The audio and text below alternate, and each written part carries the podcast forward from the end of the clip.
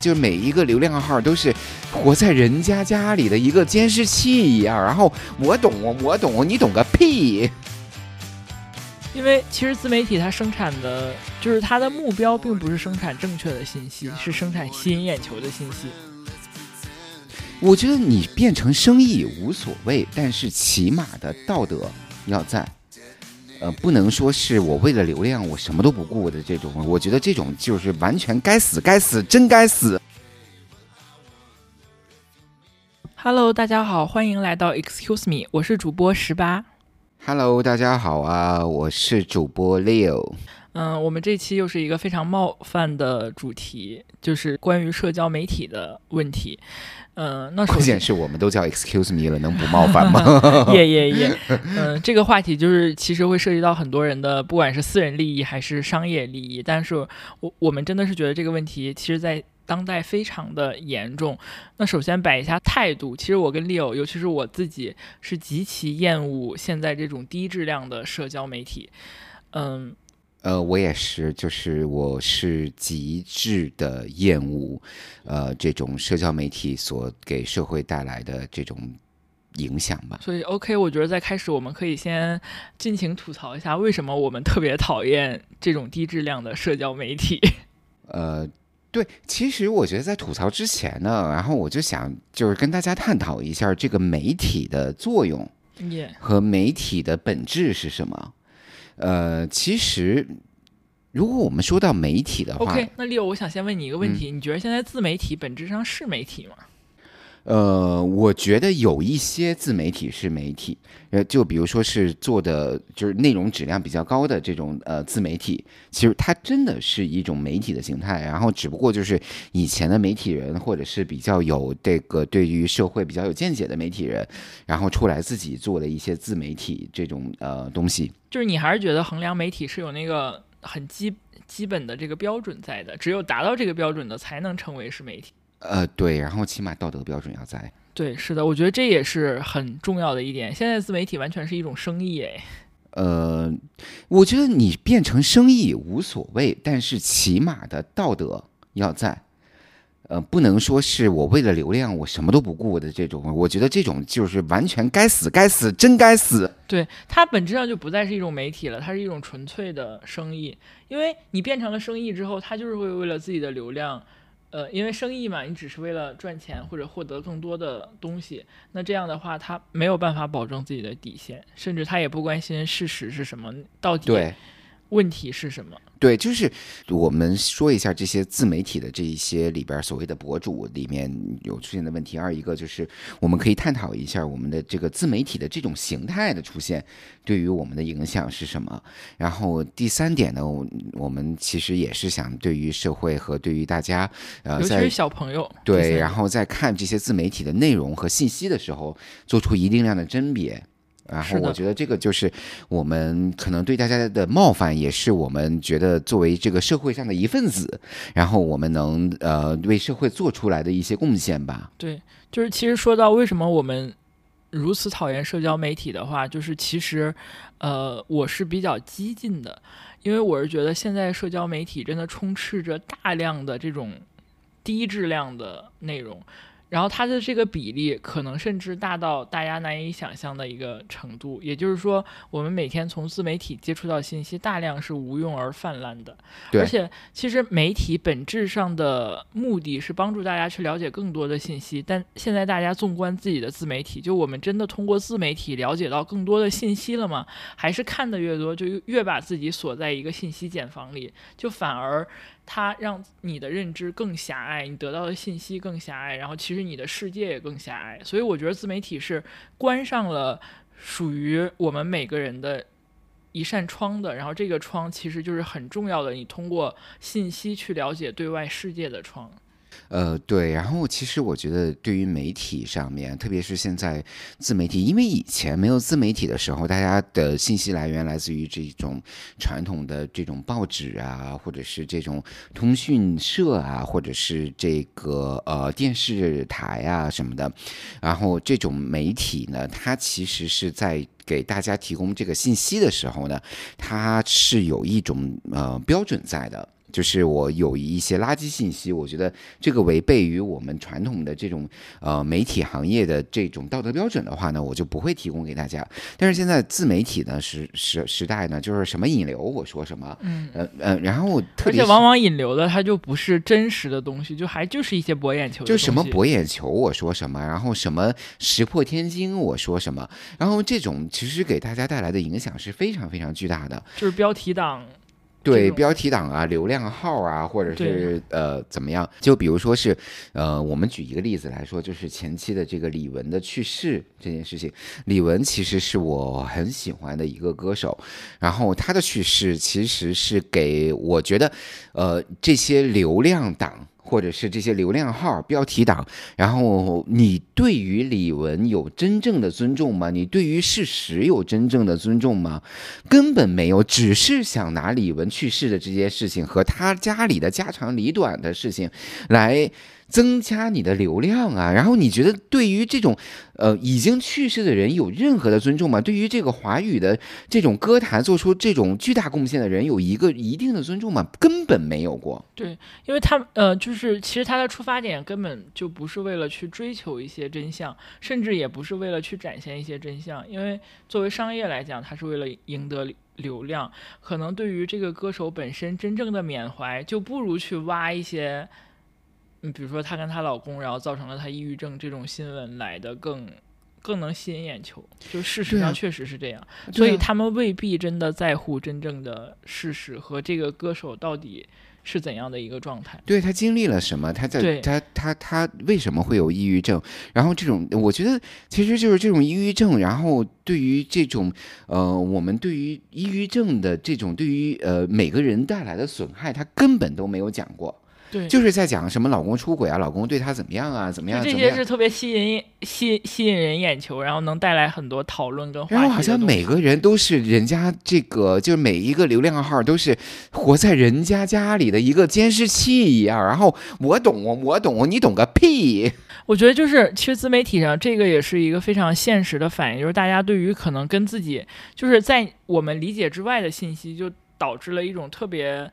呃，这种对立，就其实好像对对对对，还有这种对立的建立。对我们觉得可能就是李玟，因为她是一个很成功的歌手，呢她经济上也没有什么压力，然后好像她。得抑郁症就必须来自于她家庭，就是最直接的，那肯定就是她丈夫，然后又很容易上升到两性关系，然后这两性关系就会引申到女性在家庭中的这种损害呀、付出啊等等，这些都是更容易引起某些群体讨论，然后更有流量的话题。但事实是不是这样？我觉得是在自媒体的时代，没有人在乎。呃，对，然后就是在自媒体的时代呢，我觉得我们就是真的呼吁大家，就是对于这种自媒体里边的内容啊，或者是这种呃所传递的信息啊，进行一些这个呃甄别吧。呃，对，然后呃，其实你看现在的自媒体，我觉得呃，比如说我们所说的自媒体，就是微博啊，或者是小红书啊，或者是这个抖音呐什么的，然后这种呃这种自媒体的这种呃形态。你比如说小红书上面，然后真的有一些话题，我真的看不下去。就是比如说前段时间，就是他小红书里边说说这个，呃，我觉得小红书里边明白人还挺多的哈。然后就是说说全国有三十个航空公司，他恨的有三十一家。就这个也是跟前段时间那个国泰事件其实发酵，我觉得在社交媒体上发酵有一个很直接的关系，因为其实很多是。就现在黑国泰已经是引流方式了，你知道吗？因为就是他把，就比如说是航空空乘个人的行为，然后包括也是乘客个人的行为，然后引申成了一种就是层面，就把它放上放到了一个各种层面。因为其实我相信也有很多做过国泰的人，觉得国泰的服务非常的不错，也有这种人，但是因为这种好的正向的评价在社交媒体就没有流量，所以就。不会得到太多的关注。对啊，但你只要喷，但你只要喷，就会获得更多的流量。，黑国泰、黑国航、黑这个东航、对，然后然后你就细挖一下，基本每个香港，基本每个航 航空公司都会有一堆黑料。对。然后这种你你说这种黑料对于这种社会的发展和对于我们自己的这种媒体的这种信息的接收有任何的作用吗？没有啊。对，而且因为它现在那个推送机制，就是你你你如果看到一条你黑过泰的信息，然后你点开了，你很感兴趣，然后他会就就会不停的给你推各种黑过泰的信息。呃，对，然后呢，并且我觉得这种自媒体的公司在里面也扮演了一个特别特别特别差的一个角色。呃，其实我自己在这个那天晚上，在就是为了做这期节目，我就在小红书上深发了，就深深的看了小红书一晚上的时间。我真的是花了一晚上的时间来看这个小红书里边所有的内容。然后呢，那个就是有一个黑国泰的这个呃帖子哈，然后但是呢，其实大家网友们在这个下面的评论，我我基本本上都会下去看这个评论嘛。然后呢，那个呃评论的话呢，这个呃看到呢，呃里面有一个特别特别不应该出现的事事件呢，是什么怎么样的？这个这个内容呢是怎么说的呢？就是说说我从香港好像飞去美国的一个城市，我忘了，然后呢说受到了乘务员的歧视，受到了国泰的歧视，然后因为他们不跟我说普通话。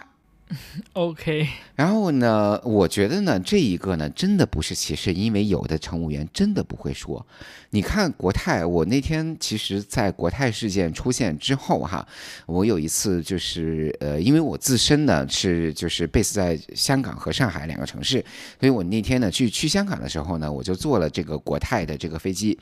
然后呢，我就跟坐在坐在第一排嘛，因为坐在第一排，我就跟那个乘务长呢有时候在聊天儿。聊天的时候呢，乘务长就说：“说你知道吗，李先生，啊，现在暴露了我更多的信息，我姓李。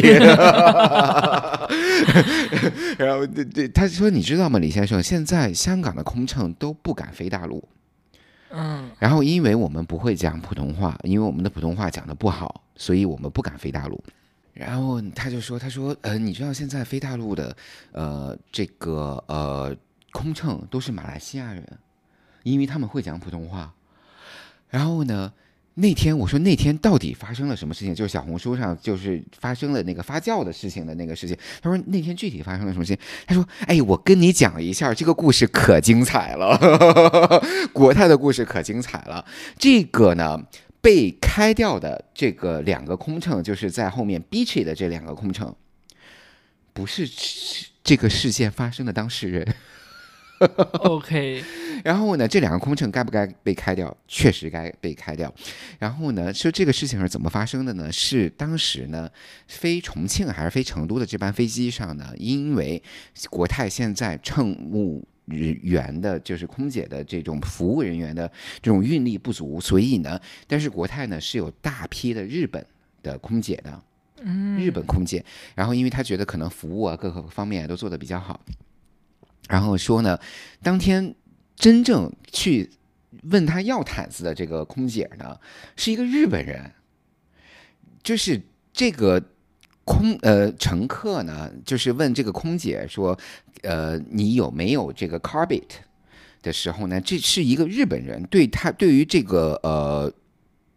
乘客呢是一个日本人，这个日本人呢，就是当时呢就懵了，然后就去问另外的空乘，然后说那个乘客要一个 carpet，是不是他是要一个 blanket，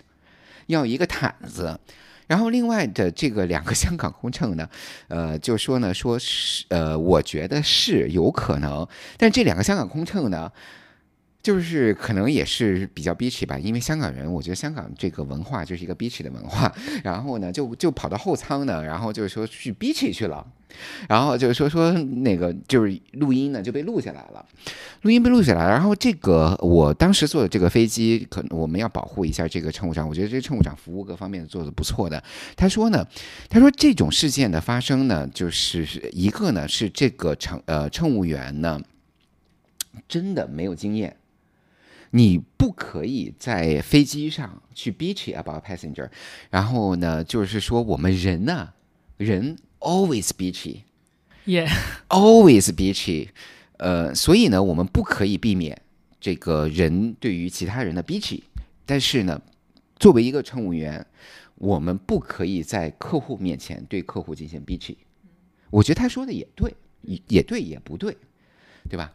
然后呢，但是呢，在这个小红书上面呢，就直接发酵成了一个歧视的事件了。对，我我我觉得就是因为这件事儿，我跟 Leo 还不一样，就是我是一个土生土长的大陆人，嗯，然后我是觉得就是这件事儿上能明显的反映出就是社交媒体它对于不同意见的一个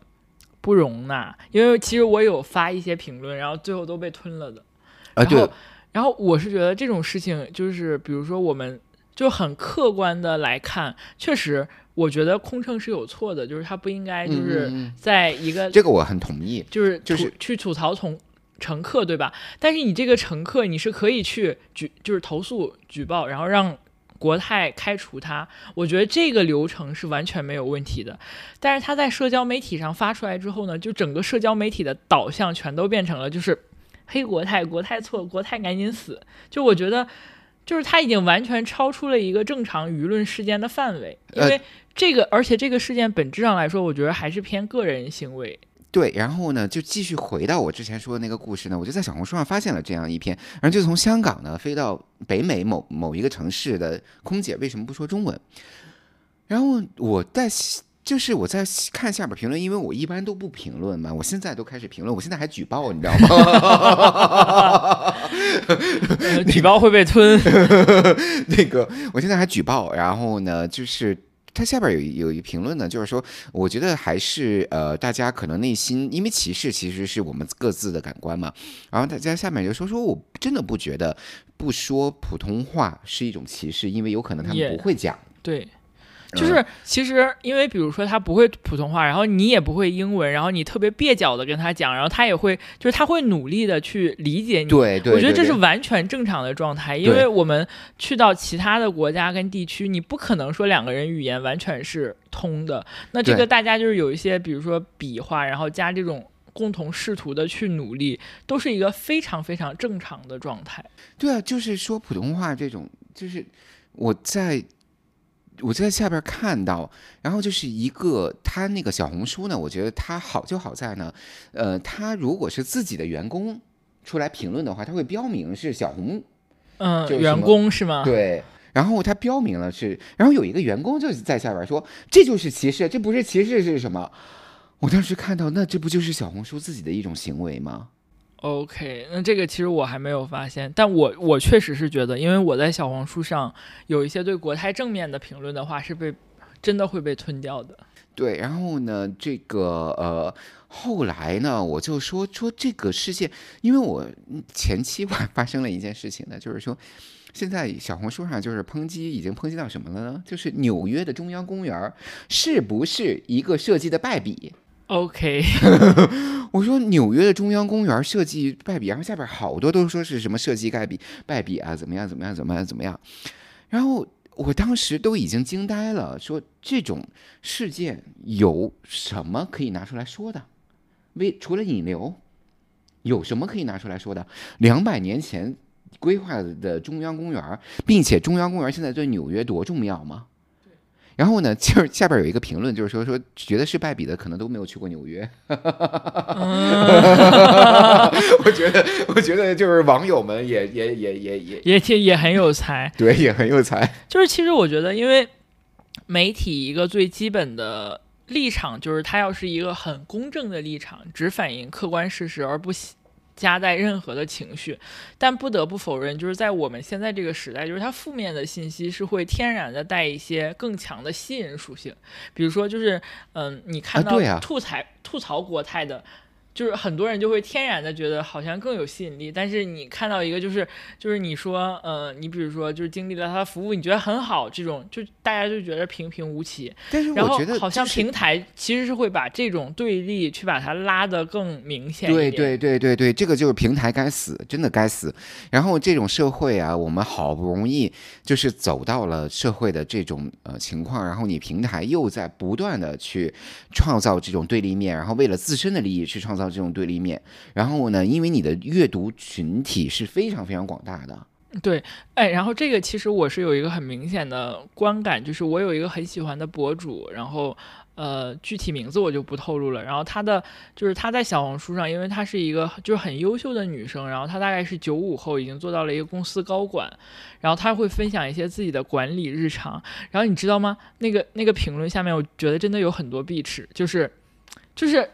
她的内容你如果不喜欢看，你可以不看，对吧？对啊，你不看，你不喜欢看你就不看啊！你然后他们就非要看了之后，下面去抨击她，就说你因为你九五后已经做到高管了，而且长得还挺漂亮的，要么是就是，要么是怎么怎么上位，然后要么就是家里条件。特别特别好，就我觉得这种其实对整个社会的舆论营造出了一种特别不好的现象，就特别对立的一个呃现象。然后我觉得这个对立的这种现象，然后我觉得呢，就是很多的这种博主啊，很多的自媒体，很多的这种所谓的流量号啊，就是靠着去踩别人。对，就是因为踩别人，就是天然的在社会里会容易获得关注。对，就是踩别人，你踩别人干嘛？自己活得更好，不不是更好吗？是的，我觉得这是这是社交媒体一个特别明显的特征，就是他会通过拉踩别人获得一些他想要的东西，要么是关注度，要么是流量，这样。对啊，然后我我自身呢？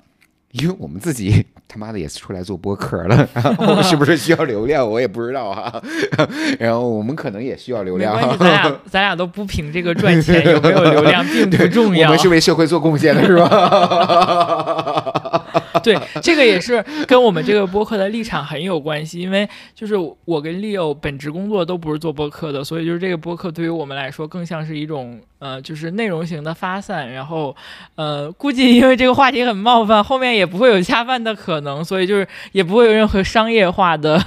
可能。所以我们还是想。就是特别正常的表达一些自己的言论，然后这个其实那个国泰事件是给我很大的一个思考，因为我就发现，就我在所有场合，然后包括跟我同事交流的时候，就是我就不敢说，其实我我我做。过国泰的航班，而且我觉得他的服务还蛮 nice 的，就我不敢说这种话，因为说完之后你就会被喷，就是大家会觉得你差不多就是跟卖国贼一个等级。但是就我真实的感觉来说，我做过，就是我成为过他们的乘客，而且我也觉得他们的服务是 nice 的，但是我不敢表达这个真实的情况。对，然后就是这种大家所谓的追求这种 consensus view，然后就是呃随大溜的这种 view，然后你你喷我也喷，然后呢我喷我才有流量，然后这个其实就是社交媒体对于这个社会带来的损害。对，我觉得这个其实再往深一层次的讨论是社交媒体越来越让每个人成为一个信息茧房，因为它只会给你推你关注的而且有流量的这部分信息。对，然后其实大家可能去。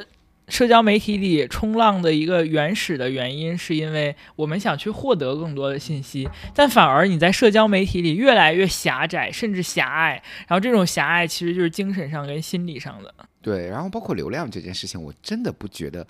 呃，流量这件事情，就是我觉得流量啊，真的是对于这种所有的行业的一个损害。你包括就是这种呃，我们所谓的这种呃演艺的行业，或者是文化的行业，我真的分不清。古力娜扎和迪丽热巴，我也分不清。王一博、张艺兴，我真的分不清。哎，我觉得就是 你说的别的可能都不会喷，然后喷的最多的是这一段你怎么你怎么能分不清王一博跟张艺兴呢？我真的分不清楚啊。其实，其实我那天看了一个那个呃说法，然后我觉得他其实说的挺好的，就是现在在流量的时代呢。大家为了追求流量，在明星的层面，他会发掘什么样的明星呢？他会发掘最符合大众审美的明星。这种最符合大众审美的明星的时候呢，他就会把 这个长相都长得差不多。对，因为就是他会有一个形成一个很标准化的判断这种依据吧，就是你有流量，你就是一个。优秀的明星，或者就是你应该是一个明星，就是然后你流量越高，你的可能知名度越高，你的成功就越高，所以就形成了这种判断标准。我觉得就是，呃，对，然后我就当时就说说，天呐，这这人长得就是哦天哪，我会被喷死吧？这一期 对的，那个 反正别的不说，就是你说王一博跟张艺兴你分不清，就足够你被喷死了。这人长得我没有我能记住他的特点，对因为他在那个就是大家都喜欢的标准下，很有可能就雷同率其实挺高的对。我是能分清王一博跟张艺兴的，但就是就是不可否认的是，他俩确实是比较相似的一种风格。然后现在所有的明星，就是男明星都是这种风格，女明星都是这种风格。然后就是这种，还有就是，我我真的觉得流量是不是？因为其实是，呃，我觉得对于文化行业，就是特别是明星哈，他是有一个就是要有自己的特点。对辨识度，辨识度就是辨识度，对于我来说是很重要的一个点。就是我很喜欢的几个明星都非常具有辨识度，就比如说是像呃黄渤啊，像这个呃梁朝伟啊，其实他们是非常具有辨识度的这就。不不见得是一定要帅或者美，但是每个人是有自己的特征的。对，就比如哎说，这个其实很八零九零后港圈儿的那个特征，就是大家就是各自有千秋的感觉。对，然后就现在回到流量明星之后，我发现啊，真的看不到任何的辨识度，哎，就是。就比如说吴亦凡，我能分得出来，然后，然后，但是我我一开始的时候，你是因为事件分得出来，还是因为长相分得出来？呃，我也不知道我为什么能把吴亦凡分得出来，因为我好像当时是怎么样？因为我可能年纪比较大嘛，我四十多岁了，是吧？四十四十六岁，哎，其实听我们聊的这些明星就知道我们俩年纪都不小了。因为如果是现代更年轻一点的，他们说的那些就是人，我们是都不太知道的，像那什么 X X 九啊这种少年团之类的。对我其实是觉得就是，嗯、当然就是这几年随着年龄的一个增长，然后还有一个就是为什么我的追星欲望会减弱，我就是真的觉得现在找不到可以追的星，就是因为大家都真的是都很雷同，都一样。对，这大家都很雷同，很一样。然后呢，就是就回到吴亦凡上面，我觉得吴亦凡，我当时为什么能记住吴亦凡呢？是因为我一开始把吴亦凡和鹿晗分不清，然后现在可以分清了吗？现在可以分清了。对，反正有一个也再也出不来了。对，所以就是，其实我就是觉得社交媒体对这种所谓，就因为他们有流量，所以社交媒体根据自己的推荐机制，会越越来越的把流量放在他们身上，而让他们越来越高。但是细想，这个机制真的是合理的吗？就是你获得流量的东西，一定是对这个社会真的有价值的东西吗？没有啊，我觉得没有对，我觉得是很值得发画个问号的。对，我觉得没有啊，就是流量。呃我觉得有一些好的流量，然后就比如说是追求这种，呃，体型上面的这些平等化，就比如说是像，但是刘 Lizzo，然后现在可能也是被打打打下去了，然后就是胖子也能跑出来啊，嗯，天哪，这胖子这个词会不会被？然后呢？什么这一些流量啊，就比如说 Me Too 事件的这些流量啊，我觉得这一些其实是一些好的流量。对。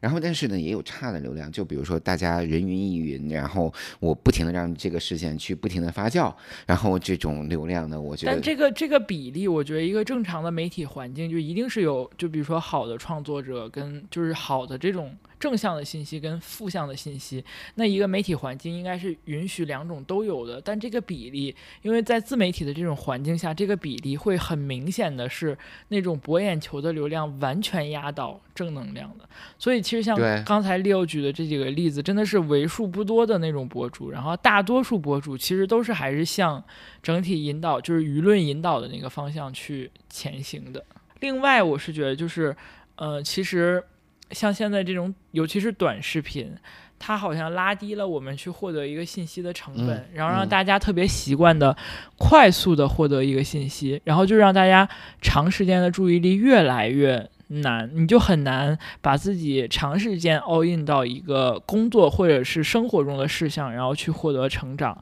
然后这个给我印象比较深的就是。你看，现在就是可能我们职场里的小朋友会经常有一个情况，就是大家很难长时间的集中在工作上，然后经常会对，就是工作一下，然后就无意识的拿起手机刷一刷抖音，刷一刷小红书，这样。对，所以就是说这个就是说精神鸦片嘛，对？对就就就就是精神鸦片。然后呢，它其实是你看这个抖音啊，包括小红书一开始的时候，小红书一开始的时候还是做一些文章的，然后做一些图片啊什么的，后来也转成做短视频了，短视频。因为确实短视频就是更吸引人的注意力。对，因为短视频呢，其实它看起来是最轻松的。嗯，我们在不用动脑子，完对，全完全不用动脑子。然后就是我举我妈，呃，以我妈作为一个例子的话，就是那天呢，我跟我妈在吃饭，然后呃，我妈就一直拿着手机在那看，然后我说你在看啥呀？我说我在看抖音啊。我说大大姐，然后妈妈，我们两个人已经有半年时间没有见了。你跟我吃餐饭，你在看抖音，你觉得这合适吗？然后他就控制不住，你知道吗？对，因为这其实就是一种精神鸦片啊。对，然后这就是很鸦片了，对。，然后就是还有就是大家都在说什么算法呀什么的，那就是抖音的母公司字节跳动和小红书这种公司，那不就是变着法儿的用算法来控制你的这种，在于他们平台上面停留的时间越长时间越来越长，越长越好吗？对，看到的信息越来越好吗？你想一个一个视频两分钟，这或者是两分钟就算长的吧，三十秒钟，现在两分钟算长的了，已经。对，三十秒钟，三十秒钟，这个其实是你所有接触到的信息都是垃圾信息啊，你没有任何一件事情你可以在三十秒钟把它说完的，有用的信息是没有说完的。因为它这些视频本质上就不是为了让你获取更多的信息，而是就加固你原来的信息。对，然后呢，我就觉得这种，其实我当时记得几呃十几年前，十几年前，十几年前了已经。然后我一个同事在说微博的时候，因为大家都是投资人嘛，然后就在说微博的时候，然后说微博的时候，但是他说这其实我觉得微博这种形态出现挺好的，就是 Twitter、微博这种形态出现挺好的，就是。让大家充分利用自己的碎片化的时间去，呃，看一些关于这些社会的信息，然后后来发现，这种碎片化的时间变成了你整片的世界。对，这个其实就是如果因为人是对于比如说吸收更多的信息，我们是有一种天然的源自于基因的兴趣的。但其实现在大家通过社交媒体，首先它并不是碎片化时间，因为现在大家就是把大量的时间消耗在社交媒体上。然后另外就是现在通过社交媒体已经很难获得特别广泛的信息对，然后我就是看，哎，我跟你之前我提过，就是说我会举报嘛，我怎么我怎么举报，你知道吗？然后我就看到，因为有一些信息呢，我是蛮了解的，就比如说是就像宏观啊，像这种全球的这种呃经济啊，因为自己。本身做这个职业的嘛，然后对这个职业的信息的来源我是比较广泛的嘛，然后就看到有一些这些所谓的流量号，正好装逼装到你的擅长领域里了。呃，流量号呢就在不停的去说一些很错误的信息，给大家推一些很错误的信息。就比如说日本的这个呃失去的三十年是因为什么？美国不让他再再怎么走啊，再怎么样啊？这种信息，然后呢，我就会去点举报，因为我我其实不是说我我哈日啊，或者是怎么样啊，我是想让大家去了解到正确的信息是什么样子的。对，因为其实自媒体它生产的就是它的目标并不是生产正确的信息，是生产吸引眼球的信息。它甚至很可能不是你们这个行就是专业行业的出身。对啊，然后我我觉得这一点我也很有共鸣，因为我是从事广告行业的，然后就是小某书上。嗯，就是会经常有一个就是关于什么广告公司的排名，然后你就会发现，那个排名上大量的是垃圾公司。它为什么会出现在这种排名，我们不深究。然后你就会发现，就是其实它传递的信息，那下面评论我也看到有很多那种就是刚毕业的小伙伴会求职的话，会参考到他们这个排名排名，那你很有可能就进到垃圾公司里了，因为它这个它这个本身排名的真实度是非常值得怀疑的。所以就是自媒体的一个导向，就是它并不关注真相是什么。对，然后我觉得呢，大家呢还是要多看一下新闻联播，对，就是 然后呢不要把多看一下这些新闻，就是呃读一些新闻的东西，不要看评论，对因为我觉得评论往往都是从各自的主观出发的，对。然后不要看评论，多看一些事实，多看一些这些信息的这些这个呃真实的信息，然后就比如说统计的信息啊，或者是真实发生的事件，不要妄图去评论。在没有形成自己的真正的这种逻辑分析能力的时候呢，就不要去看这种评论。然后，因为这种评论会真正的会影响到我们自己的逻辑分析能力。啊呃，然后这一点呢，我们再说一下我们的这个播客哈。我们的播客呢，是为大家提供一个情感的支撑，还有提供一个你如何变得不同，如何你变得更理性，或者是如何你变得更加的，呃，有效的、更加的完美的去看待这个世界，形成你自己对于这个世界的看法的一个播客。也就我觉得，呃，在我们没有特别稳固的三观之前，我们在看待社交媒体的内容，仍然是要保持自己的判断力，就你要甄别一下这些信息是不是对或者错。然后，另外就是像刚才 Leo 说的，有一点我是非常赞同的，就是我们每个人应该扩大获得信息的来源，不能把自媒体成为一个就是安就是仅有的这种获得信息的来源。就是你应该更广泛的去吸收多样的信息，然后再进行判断，而不是。没有不就不带脑子的去接受它这样的一个情况，然后另外其实就是，嗯，社交媒体有一个很明显的特征是，它会放大一些个人的感受，包括刚才其实我们花了很大篇幅去说国泰的这件事情，呃，客观来讲，我觉得就是国泰每天有那么多的乘客，这个是一个个体事件，而不是一个大众事件，但社交媒体会发酵这种个体事件。呃，但我觉得每个人，我们每个人要去判断，就是个体的不是大众的一个平均水平。之前六也说过，有小某书上可能人均就是爱马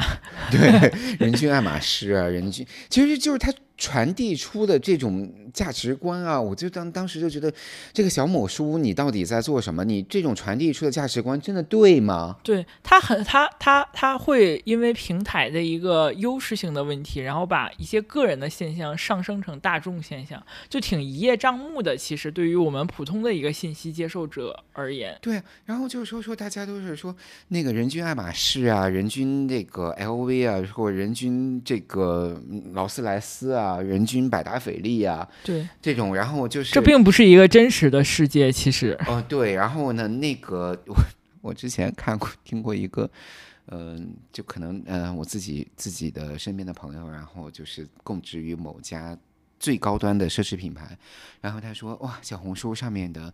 这个 B 打头的这个包啊，然后特别是鳄鱼皮的喜马拉雅呀，小红书上拍照出来的东西啊。是我们年产量的一万倍，哎，这这很像之前的那个梗，说拉菲每年的产量是两千万瓶，然后在中国可以卖出二十万瓶，所以就是其实社交媒体两千瓶吧，啊，就是两对两千瓶差不多，对两千瓶中国卖了二十万瓶，对，就差不多是这个比例。对，然后这种炫富的这种，你你 create 这种炫富的这种呃这种环境，你你有什么用呢？没有用的。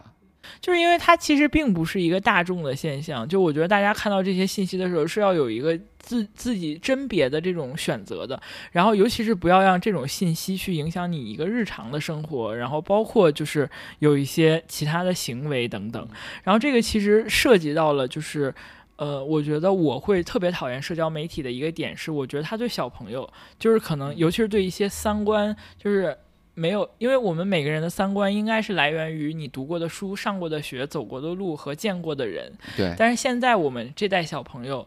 就很有可能他们的三观是来自于社交媒 媒体。我觉得这小某说来自于抖音。然后其实我我我我最担心的一点呢是什么呢？就是这个我看到很多的小朋友，很小的小朋友。三岁、两岁、三岁、五岁、六岁这样的小朋友，然后就是哭闹闹啊，父母就把手机扔给他，然后开始刷抖音。对对，我觉得这点其实是特别可怕的。这个特别可怕。对，因为你每这种。这种就是三十秒钟的短视频，对于小朋友的阅读的长长篇阅读能力的这种损害是非常非常大的。对，就是一种毁坏性的，因为他就很难后面再去集中，就是比如说我几个小时不动去读一本书或者上一堂课，他就很难集中这种精力。对啊，他就是你很难，就是让他的这种，因为他们正在一个行为习惯培养的时期，对集中精力的能力，然后就连我。连我四十多了，然后接受过传统教育的我都沉迷，你想小朋友能不沉迷吗？对，其实这点我就。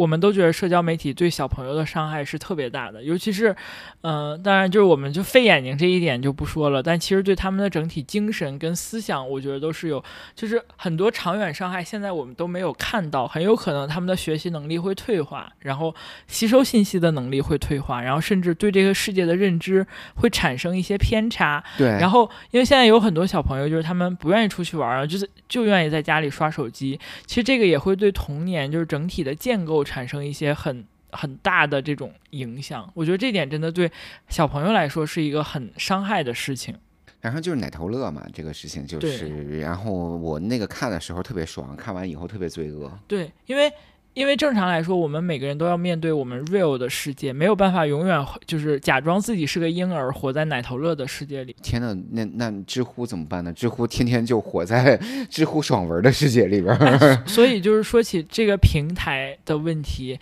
我个人因为我是一直我是做广告行业的嘛，我是不排斥就是某些平台的一些商业化动作的，毕竟人家也要活着，人家也要养育员工，但是。你这个导向是不是真的能够承担起一个社交媒体的责任？我觉得是要打一个问号的。因为就像前面 Leo 说的，嗯，冠之以媒体的这些人，他其实还是要有一些自己基本的衡量跟道德标准的。如果完全商业化，这个世界就会变得特别可怕。对，然后因为我觉得，这真的媒体需要道德标准，需要对于这个社会去，呃。去思考他们所传递出的信息对于这个社会的影响是什么，然后呢，这个是我觉得作为媒体的最基本的道德准则。对，但是现在很多自媒体，因为它完全变成了一种商业，所以很难做得到。所以我觉得这个也影响到我们对自媒体的一种态度。我有一个很基本的态度，就是每个人花在自媒体的时间，就是每天一定要是有限制的，就你不能把自己的。业余时间完全 all in 在自媒体上，就是要有就是自媒体啊，还有中国的这种就是说 to C 端的这种科技企业啊，经常就会说，哎，我怎么才能把用户拴在我这个？对，因为他们的目标就是要你在自己的 APP 上使用的时间越长越好。对，就是使用的时间越长越好。但对个人来说，就是你在某个 App 上花太多的时间，其实一定是一件不好的事情。对。就是我觉得这一点呢，大家一定要注意注意，小心小心再小心。然后，因为你既他他这种科技公司，他会用算法啊，用什么来把你拴住，然后给你推你想看的内容，给你推你想玩的游戏。这这这个就是你大批大量的时间其实是浪费在这个上面去。然后，并且他给你推的内容都是垃圾内容，没有任何任何实质性的用处的。对。我觉得就这一点会影响到，嗯，我会有一个建议，就是大家每天要给自己的自媒体时间设置一个上限。我个人是觉得一定不要超过一个小时，就是你整个全天的时间放在自媒体这种内容上的时间不要超过一个小时。其实大概很多人做不到，对吧？对对，很多人做不到。然后那个。我就给大家举一个例子，然后我觉得我作为一个就是心智还蛮成熟的，因为这么大年纪了嘛，心智肯定呃比较成熟了。然后呢，我就去看那个知乎看爽文，然后睡前读物，right？睡前读物看爽文，睡前读了多长时间？呃，读了差不多一个小时吧，反正就三篇的呃容量哈，三篇的容量呢就。哎，你读爽文的时候会不会觉得时间过得特别快？对，就时间过得特别快，读爽文，然后呢，我做梦就梦到我穿越了，所以你想啊，这种。就是对于我们各自的心智的影响有多大呀？对，然后知道股票怎么涨，知道什么国家怎么发展，知道彩票怎怎么中，就是人生赢家。对。哎，真的是，我觉得社交媒体这个事情呢，呃，我们在这里呢，就是真的发自内心的，然后真诚的向大家呼吁呢，减少在社交媒体上面的时间，多去看一些这些这个呃信息量的媒体、信息流的媒体。对，就我觉得一定要带着基本的判断能力，或者更直接的说，要带带着脑子看社交媒体，然后或者大家进。多多多多来听我们播客也行，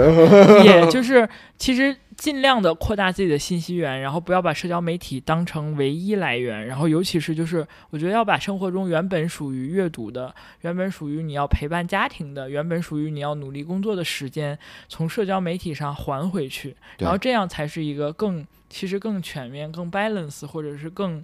正常的这种生活，就不要让它变成吸取你精力的一些一个。一个一个罪恶感的来源吧，而要把它带成一种工具。我们也不否认，其实社交媒体上也有很多有益的信息，会打开你的眼界，然后帮助你拓展自己，不管是能力还是生活上的边界。比如说，有的时候我去一个地方玩的时候，可能就会搜一下小红书上有没有，就是这个地方怎么换怎么换钱呀，然后怎么去做一些身份上指引这种这种文章。那这种我觉得就是把它当成一种工具，然后。去好好的利用它是可以的，但是千万不要沉迷，然后尤其是不要带自己的小朋友一起沉迷。对这个呃是的，然后我其实有一些呢，我觉得呃社交媒体上面就是比如说有一些号啊，我还真的挺喜欢看的。也我也是。对，就是里面传递出了，就比如说我特别喜欢看做菜的这些这这些号啊，怎么去做菜啊，然后就是像李子柒这种啊，我觉得我还挺喜欢看的。对，其实大家把它控制在一个合适的时间内是一件好的事情，因为它还是会拓展我们去获得信息的一个。渠道，但不要把它当成唯一渠道，然后也不要花太多的时间在它身上。我觉得本质来说，它跟其他的信息渠道没有区别，它还是一种工具。就我们要去主动的控制它，而不是社交媒体来控制你。因为假如说你无谓的在上面消耗特别多的时间，其实就是社交媒体在控制每个人的思想，那就是精神鸦片了。对，就就是是，反正我是没有抖音，然后我觉得我在这个抖音上面，呃，就是。不值得里面所有的内容不值得我花我大量的时间在上面，对，然后我有这个时间，我可以做很多更有意义的事情，对，就比如说去健跑个步健个身，其实挺有意义的。对你跑步健身的时候，你你听一下我们的播客也挺有意义的。是的，是的，是的，开车的时候也可以听。其实六说的这个问题又是另另外一个维度，就是社交媒体会让每个人都有一种疑问，就是我的时间去哪儿了？因为好像就是。刷着刷着，一天就过了。它让物理时间变得特别短暂，这客观也会影响每个人生活跟工作的节奏。对。然后大家老会问啊，我没时间阅读，或者没时间健身，没时间干这，没时间干那。对，你想想你自己看了多长时间的抖音、对，小红书吧？其实都是把时间放在了很多这种社交媒体上，然后它其实并没有。带给你就是，比如说我每天花五小时在健身上，那我可能就能快速瘦身，然后变得很健康；花五小时在阅读上，我可能会有很多知识的一个增长。但你花五小时在社交媒体上，它不会给你有太多的这种正向的一个等量的回报。所以我觉得这一点大家真的是比较需要去，呃，这种抵制的。然后就是。扩展信息来源，可以多听听我们的播客。我们愿意在这里为大家拓展各种各样的一个不同的信息源，然后也真的特别鼓励完全不同的这种意见的表达，因为这个世界本来就应该是参差且不同的。呃，对，然后呃，我们呢就是可能此集的内容呢对多大家多有冒犯，然后对于这种博主呢也多有冒犯，然后喷我们呀，喷我们，说不定我们就红了。耶，黑红也是红，是吧？黑红也是红啊。嗯，总之我们还是想给大家提供完全不同的视角去认知自己的世界跟生活，希望你们在这里获得能量，然后少刷点社交媒体吧，多去干一点呃更有价值感的事情。OK，那我们这期就到这里了，希望大家拥有快乐的生活，拜拜，拜拜。